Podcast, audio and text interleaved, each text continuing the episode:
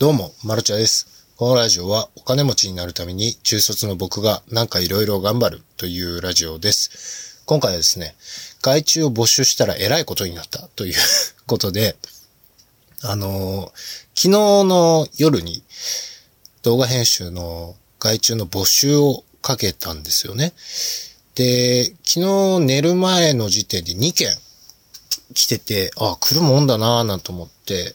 寝て起きて、今確認したらですね、なんと11件の募集、募集が来てまして、あれ、すごいなと思って、いや、こんなに来ると思ってなかったので、いや、全然、外注化できるなっ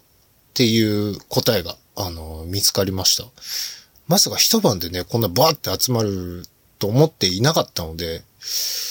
なんでもっと早く外注化をしなかったんだろうって。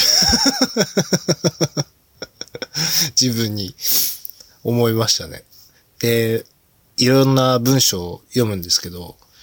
なんとなくね、あの、迷ってるんですよ。あの、すごく有能な方もいらっしゃいますし、ごめんなさい。本当に動画編集始めたてで、でも精一杯頑張りますっていう方もいらっしゃるんですよね。で、僕もビジネスですから、一応ドライな感じで行った方がいいんでしょうが、なんかね、やっぱ僕も、なんでしょう、感情というか、が出てしまうというか、なんか応援したくなるんですよね。ごめんなさい、何も知りません。でも頑張りますっていう人を見かけると、あ、この人に一つお仕事はあげてあげようかなとか、なんかそんなことを思ってしまうんですよね。あと、なんでしょう。この営業文っていうんですか？営業文の長さも結構見てると、あ、なんか、あ、ここ読まないなとか、いろいろね、あの、飛ばしてしまうページとかが出てきてて、あ、発注者側ってこういう文読まないんだっていう、なんかね、勉強になります。あと、要約されてるというか、必要な情報しか書いていない人っていうのは一見淡白に見えるんですが、その中でもですね、人柄というものが見えて、なんかね、あ、この人できるなって思っちゃうんですよ。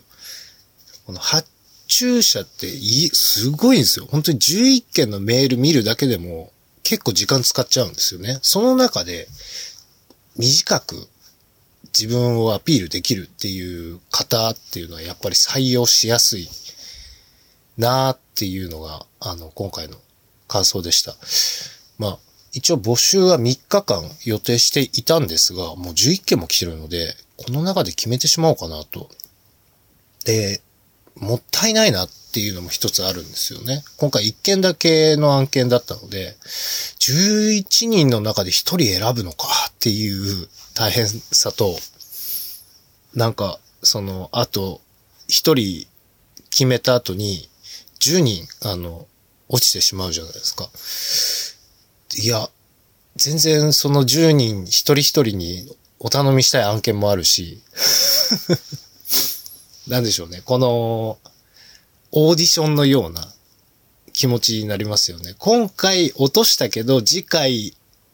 来てくれたらお任せできる案件あるから今回落とすんだよっていうこの気持ちはね、多分伝わらないんですよね。本当にね、苦肉の策で、苦肉の策じゃないか。本当に一人選ぶのが大変ですね。なので、とりあえずもう一件、同じような案件がもう一件あるので、もう一件の方も募集しようかななんて思っております。こんなにね、早く集まるんだったらね、なんかもう、テンプレート、マニュアルができているような案件は、すべて外注にしようかなと思っております。とりあえず朝起きて見てみたらそんな感じだったので、これはラジオに撮ろうと。そして僕もですね、寝起きの声で、なんかね、声、声に雲がかかってます。ごめんなさい。とりあえず、そんな感じでした。まあ、今日はサクッとラジオ終わろうと思います。それじゃあこの辺で、マルチョラでした。バイバイ。